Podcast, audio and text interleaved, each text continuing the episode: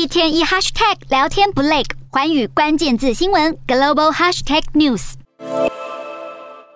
而欧洲各国在新冠肺炎疫情最严重的期间，由于担心疫苗供应不足，欧盟执委会和欧盟政府同意购买大量的疫苗，主要来自辉瑞以及德国生技公司 BioNTech。但是随着欧洲的疫情消退了，现在疫苗接种的速度是明显的放缓，这也让许多国家现在要求，是不是应该要调整合约来减少供应呢？啊，根据欧盟官员的表示，欧盟各国政府正加大对辉瑞和其他新冠疫苗制造商来施压，要求重新谈判合约，并警告数以百万计的疫苗很有可能会被浪费掉。而目前辉瑞和莫德纳已经同意延迟一些疫苗交付。但是各国卫生部长们仍然表示，与辉瑞公司达成的调整是不充分的解决方案，只会拖延问题。而对此，辉瑞发言人是拒绝发表评论，